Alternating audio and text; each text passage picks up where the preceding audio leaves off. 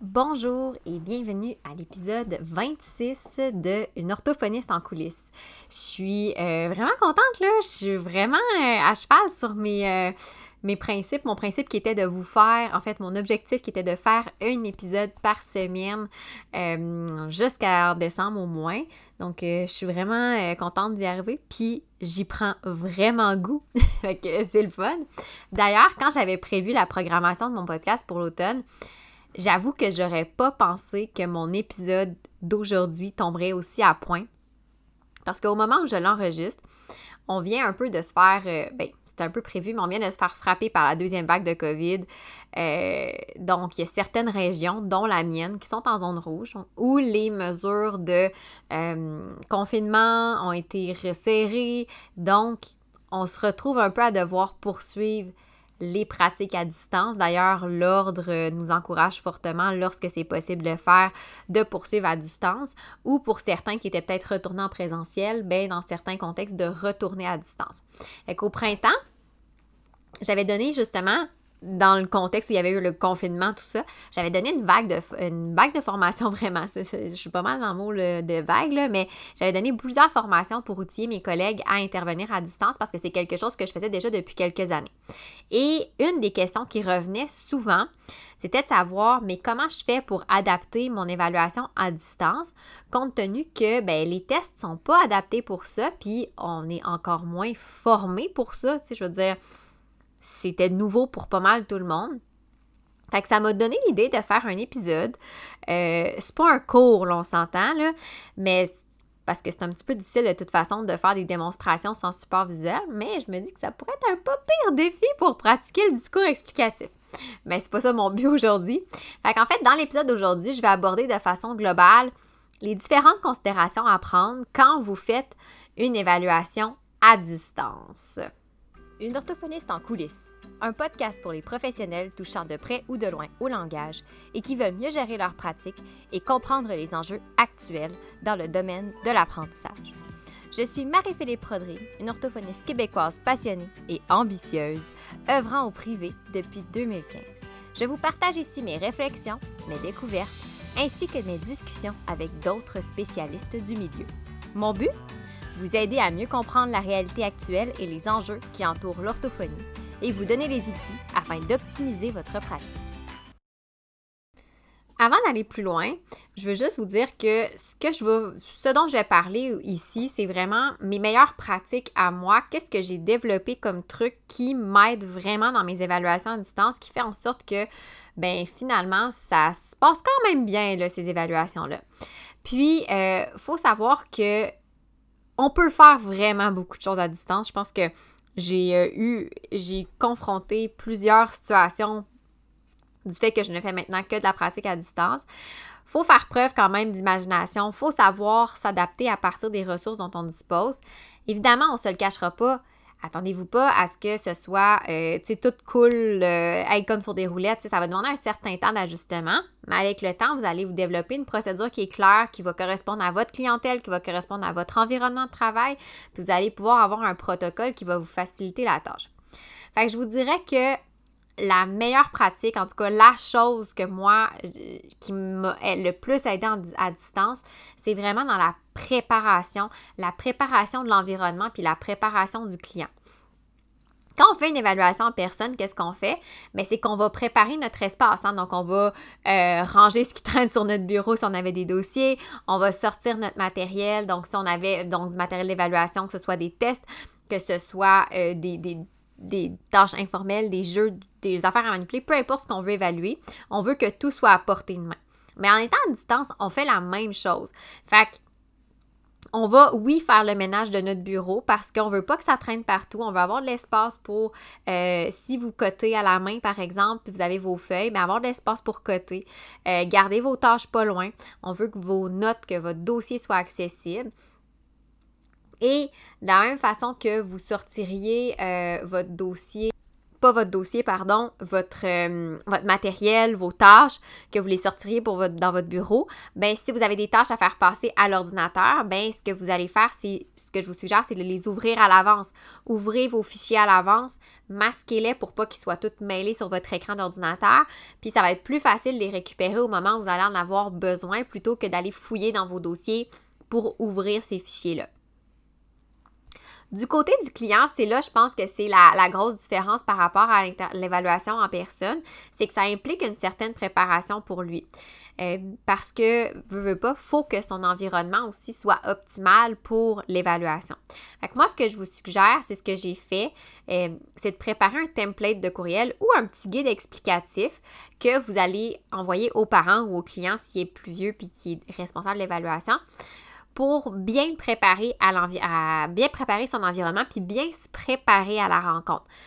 Fait que moi, ce que j'ai fait, c'est que j'ai une liste de considérations à prendre où j'explique aux parents voici qu'est-ce que euh, je veux. Donc, euh, par rapport à la webcam, par rapport à l'ordinateur, s'assurer que euh, la personne est où est-ce qu'elle est installée. Donc, par exemple, l'environnement. Mais ce que je veux, c'est que je veux que la, la personne que je vais évaluer, donc moi dans mon cas c'est l'enfant, ne soit pas à contre-jour. Je veux pas qu'il y ait de fenêtre derrière lui ou sur le côté qui va faire que je verrai pas bien son visage. Euh, fait que ça, je le dis. C'est mentionné. Je veux qu'il soit assis confortablement à table pour être présent, qu'il soit concentré. Donc, je demande aux parents de prévoir un espace et un endroit calme. Si je fais l'évaluation, puis à côté, là, la mère est en train de faire le souper, puis là, il y a le petit frère, c'est pas l'idéal. Donc, moi, ce que je fais quand je demande, c'est l'évaluation, c'est un endroit calme où l'enfant va pouvoir vraiment se concentrer et je veux qu'il soit assis à une table, donc une position optimale, pas évaché sur le divan, par exemple. Fait que ça, c'est des éléments qu'on va mentionner dans notre guide ou dans notre courriel. Après ça, si jamais vous avez besoin que l'enfant manipule certaines choses euh, ou qu'il écrive, ben dans ce guide-là, vous pourriez écrire aux parents ce dont il aura besoin. Donc, le matériel qu'il doit préparer. Ça pourrait être des figurines, ça pourrait être des objets de différentes catégories, ça peut être aussi simple que du papier puis euh, crayon efface. Bref, il y a plein de choses, là, tout dépendant de ce que vous évaluez, que vous pouvez demander aux parents de préparer d'avance. Euh, et si jamais le parent, il y a certains éléments qu'il n'y a pas, bien, des fois, peut-être avoir des euh, différentes options possibles. Ensuite, si vous avez des images euh, avec lesquelles travailler, mais là, dans votre guide, vous pourriez en profiter pour joindre ces images-là, donc dans votre courriel, euh, les envoyer d'avance pour que le parent les imprime si vous avez besoin que le parent imprime certaines choses. Euh, assurez-vous, en fait, quand vous envoyez toutes ces informations-là, de le faire assez d'avance. Moi, personnellement, c'est à partir du moment où le rendez-vous est booké. Donc, si je book le rendez-vous avec le parent une journée pour dans une semaine, deux semaines, Aussitôt que le rendez-vous est booké, dans la journée, moi, j'envoie ce courriel-là pour que le parent puisse bien se préparer et je l'avise aussi qu'il va y avoir des choses à faire pour se préparer. Donc, ça lui permet de laisser le temps de se préparer. Je pense juste à l'exemple de l'imprimante. C'est pas tout le monde qui a une imprimante à la maison. Souvent, les parents doivent imprimer des choses au bureau. Mais si vous lui envoyez la veille de l'évaluation, il n'y aura peut-être pas le temps de faire ça. Euh, après ça, ben, il y a des petites considérations supplémentaires que vous pouvez leur suggérer de prendre, comme faire un test de connexion avant pour être sûr que tout est correct, euh, s'assurer aussi que la, webcam sur l'ordinateur fonctionne. Des fois, bon, ça peut fonctionner une fois, l'autre fois, ça marche pas pour différentes raisons. Mais bref, je pense que la chose la plus importante en évaluation de distance, c'est vraiment s'assurer que le parent est bien préparé et que l'enfant est bien préparé aussi pour que l'évaluation se déroule rondement. Parlant de parents, la deuxième chose que je trouve la plus importante à considérer dans mes meilleures pratiques pour l'évaluation à distance, c'est justement le parent. Et le parent, on a toujours dit que c'est notre allié en intervention en orthophonie, mais j'ai l'impression que quand on est à distance, c'est d'autant plus important parce que il est un peu notre extension vu qu'on n'est pas à côté de l'enfant directement. Le parent a un rôle à jouer. Fait que c'est important aussi qu'il soit au courant de ce rôle-là, de ce à quoi vous vous attendez de sa part. Parce que si le parent ne le sait pas, ben, il ne sera peut-être pas bien préparé en conséquence. Donc, c'est sûr que ça peut être important ou intéressant de le mentionner dans votre guide. C'est surtout, surtout euh, je dirais, particulièrement important si l'évaluation que vous faites, c'est avec un jeune d'âge préscolaire. Bien là, vous avez besoin que le parent soit disponible ou du moins accessible pour la rencontre. C'est quand je dis, ça se peut, là, des fois que l'enfant soit capable de faire une bonne partie de la rencontre sans nécessairement que le parent soit à côté à côté, mais on veut que le parent soit pas loin. On veut pas que l'enfant soit enfermé dans le bureau au deuxième étage pendant que euh, le parent, le papa ou la maman est en bas en train de gérer le reste des enfants, surtout pour un jeune. Fait que des fois, ça peut être aussi simple que pour, mettons, réparer un clic. Des fois, les enfants, ils vont cliquer un petit peu, euh, sont bons pour accrocher sur des, accrocher des boutons ou cliquer à différents endroits, puis ils font comme, ah, je te vois plus, je t'entends, mais je te vois plus. Mais là, souvent, euh, le parent peut juste simplement aller rétablir la situation. Donc, le parent peut avoir plusieurs rôles, tout dépendant de ce que vous évaluez. Comme je vous dis, c'est pour ça que c'est important de lui expliquer à l'avance les tâches qu'il aura à faire ou son rôle. Par exemple, ça pourrait être que euh, vous allez euh, demander aux parents à un certain moment de contrôler la souris de pointer ce que l'enfant indique sur l'écran pour que vous puissiez coter. Sinon, ça pourrait être aussi euh, de demander aux parents de se connecter, si c'est possible de faire, avec son téléphone intelligent comme une troisième personne à la rencontre pour qu'il puisse filmer à l'écran ce que l'enfant pointe. Euh, fait que là, des fois, ça peut être aussi dire aux parents mais, de nous aider pour s'assurer que l'enfant est bien assis, qu'il écoute bien, qu'il est bien disponible, euh, d'aller chercher du matériel manquant si jamais il n'a pas eu le temps de tout préparer. Bref, le parent peut avoir plusieurs rôles, fait que ça va être à vous de le guider puis de lui expliquer clairement ce qu'il pourrait avoir à faire si c'est pas obligatoire. Ben, dans le sens que des fois, ça peut arriver juste, mais ben, vous soyez pas loin si jamais il y a un petit bug techno, là. Mais des fois, il peut avoir des tâches claires. Si l'enfant est plus vieux, qui maîtrise bien l'usage de l'ordinateur, moi, c'est souvent mon cas. J'ai des. Mes plus jeunes sont en quatrième année. Rendus en quatrième année, ils connaissent quand même bien comment ça fonctionne l'ordinateur, sont quand même autonomes. Ça arrive des fois, moi, que les parents vont laisser l'enfant seul dans le bureau pour qu'il puisse faire sa rencontre. Euh, le parent est pas loin, mais moi, c'est souvent ça que je dis, je mentionne aux parents de rester proche au cas où, surtout les premières rencontres. Bon, quand on est rodé, ça va bien, mais en évaluation, c'est nos premières rencontres, puis on veut pas brûler ces rencontres-là. Donc, j'ai toujours aux parents, ben c'est pas grave si vous n'êtes pas à côté, à côté, mais euh, j'ai besoin que vous soyez accessible, euh, ne serait-ce que si j'ai des petites précisions à aller chercher ou des choses comme ça. Un autre élément qui est à considérer, puis que ben, ben, je pense qu'on l'oublie, mais en même temps, ça va de soi, c'est tout ce qui est les tests normés. C'est pas tous les tests qui sont normés puis standardisés pour l'évaluation en ligne. Euh, en fait, ben, peut-être qu'il y en a, mais pour l'instant, j'en connais pas. fait que c'est vraiment important quand vous faites vos tâches, quand vous utilisez des tâches normés, des tests formels, ben de mentionner dans votre rapport. Donc, ne serait-ce que de mentionner que votre évaluation, elle a été faite à distance. Donc, dans ce cas-ci, ben, les normes s'appliquent à titre indicatif. Euh, moi, c'est écrit vraiment dans mon rapport le, mode d'évaluation. Est-ce que c'était, mettons, en clinique, à domicile ou à distance? Euh, fait dans mon cas, c'est rendu que à distance, mais quand j'avais les différentes euh, modalités, mais ça permettait aussi d'avoir une bonne idée. Pour certains tests, Bon, de dire que les normes sont utilisées à titre indicatif, vous allez dire, ben c'est tel que tel. C'est pour ça que je dis que des fois, ça va de soi parce qu'on dit, j'utilise déjà les normes à titre indicatif. Je pense juste aux, normes françaises, aux tests qui sont normés, là, pas franco-québécois. Euh, parce que je suis au Québec, donc c'est sûr que nous, on évalue une population québécoise. Puis après ça, ben, il y a différentes particularités à considérer, mais euh, déjà, les normes sont à titre indicatif. Fait on se dit, ben je dis déjà, mais c'est quand même intéressant de garder ça en tête, que c'est à distance, c'est pas tout à fait pareil. Petite note intéressante d'ailleurs, si euh, vous avez des tests euh, de Pearson, mais Pearson, sur leur site, ils présentent une liste des tests qui peuvent être euh, passés en ligne là, sans problème. Donc, on peut passer à distance. je trouvais ça quand même intéressant. Mais d'ailleurs, aussi, parlant de tests et parlant de passation à distance, il faut quand même faire attention aux droits d'auteur pour l'utilisation des tests, parce que surtout ce qui est en, en lien avec la numérisation, je sais que certains tests, euh, les droits d'auteur, ben, nous empêchent de les numériser. Fait ce qui pourrait être intéressant si jamais c'est pas quelque chose qui est possible pour certains tests que vous utilisez, c'est euh, de vous montrer, de vous montrer, pardon, de vous procurer une DocuCam qui permet de montrer, pardon, ce qu'elle filme à l'écran. Donc, vous partagez ce qu'elle filme à l'écran. Fait que ça vous évite d'avoir à numériser vos tests. Puis ça vous permet à ce moment-là euh, d'avoir vraiment un peu plus la paix d'esprit si jamais les droits d'auteur ne le permettent pas. ça, c'est la partie qui est peut-être un petit peu plus touchy là, pour les, tout ce qui est les tests et les, droits, le, copyright. Là. Le dernier point, je l'ai gardé pour la fin parce que je sais qu'il ne s'adresse pas à tout le monde. Moi, c'est sûr que, bon, je, pense que je ne l'apprends pas. Je, travaille avec la clientèle d'âge scolaire. Je fais pas d'évaluation préscolaire. J'en ai déjà fait, mais je, là, j'en ai plus de clientèle d'âge préscolaire. L'écrit. L'écrit, qu'est-ce qu'on fait avec ça? On se demande souvent hein, comment on fait pour adapter la lecture puis l'écriture en étant à distance. Puis on pourrait penser qu'en demandant par exemple aux jeunes de lire à l'écran, ça pourrait affecter son score parce que, ben, juste parce qu'il pourrait, par exemple, pas suivre avec son doigt. Ça, c'est un exemple.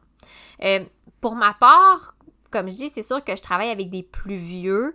Euh, mes jeunes que j'ai, mes plus jeunes sont en quatrième année, fait quatrième en montant. Personnellement, j'ai pas vraiment vu de différence euh, entre la lecture sur papier versus à l'écran.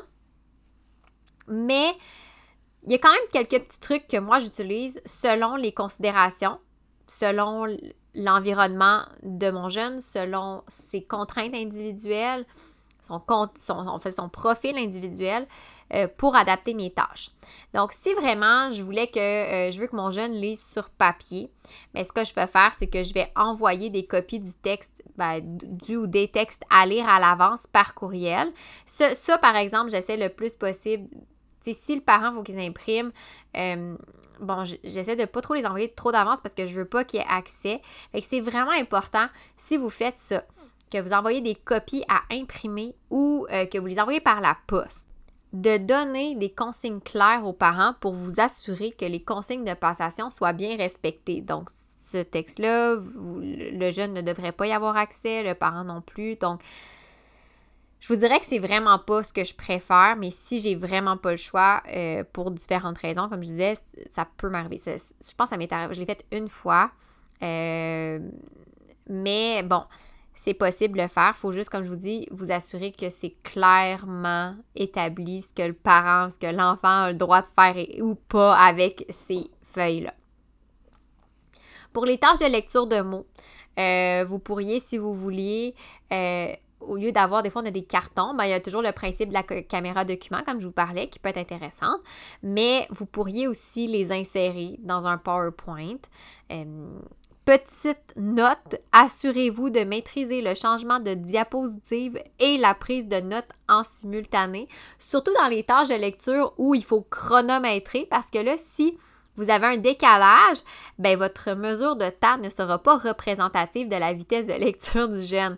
Fait que si vous n'êtes pas, euh, moi je suis rendue, je me suis rodée, là, je me suis trouvé des trucs, mais au début, vu que j'étais pas assez euh, rapide sur le piton, rapide sa gâchette, j'enregistrais la tâche tout simplement. Fait que je faisais pas de cotation, je faisais que m'assurer de changer les diapositives ou des, les papiers, peu importe, pour par la suite, je réécoutais ma tâche et là, je pouvais la chronométrer comme il faut. Vous pourriez aussi, des fois, là, si vous partagez un texte ou je vous dis, vous, vous voulez dévoiler seulement qu'une partie, certaines parties de l'écran, bien, euh, utilisez les, annotations avec Zoom, par exemple, pour cacher une partie du texte si c'est nécessaire. Euh, si votre jeune lit, doit lire directement à l'écran, bien, vous pourriez leur lui donner le contrôle aussi. Moi, c'est quelque chose que je vais faire souvent. Je vais donner aux jeunes le contrôle de l'écran pour qu'il puisse lui-même euh, descendre, dérouler le texte euh, surtout dans une tâche, comme je dis, où je dois chronométrer. Si je perds du temps, ce qu'ils me disent, ah, peux-tu descendre le texte? Ah oh non, remonte un petit peu, ah, redescend un petit peu. C'est du temps qui est perdu. Fait que dans des tâches comme ça, je vais donner aux jeunes le contrôle de l'écran pour qu'ils puissent lui-même dérouler euh, le, menu là, pour accéder au reste du texte si le texte n'est pas sur euh, l'écran au complet, là, puis je dois dérouler. Pour ce qui est de l'écriture, c'est un petit peu la même chose, c'est-à-dire qu'on va, on, s'adapte. Euh, j'ai dit euh, un petit peu plus tôt, ben, dans la préparation, donc dans mon guide de préparation, ben, moi, je demande toujours à ce que le jeune ait accès à papier, crayon, efface, surligneur, tout le kit. S'il peut avoir euh, son étui à crayon avec des papiers, c'est parfait pour prendre pas nécessairement prendre des notes, mais qu'il va avoir à écrire. Fait ce que je fais souvent, c'est que si je fais une dictée de mots, par exemple, ou de non-mots, ou de phrases, peu importe, mais ben, je vais inviter le jeune à écrire papier, crayon. Souvent, je leur dis d'écrire au stylo, de pas effacer, pas effacer, mais de rayer. Même si je corrige pas l'erreur, mais ça me permet de savoir un avoir un petit peu plus d'input sur les processus.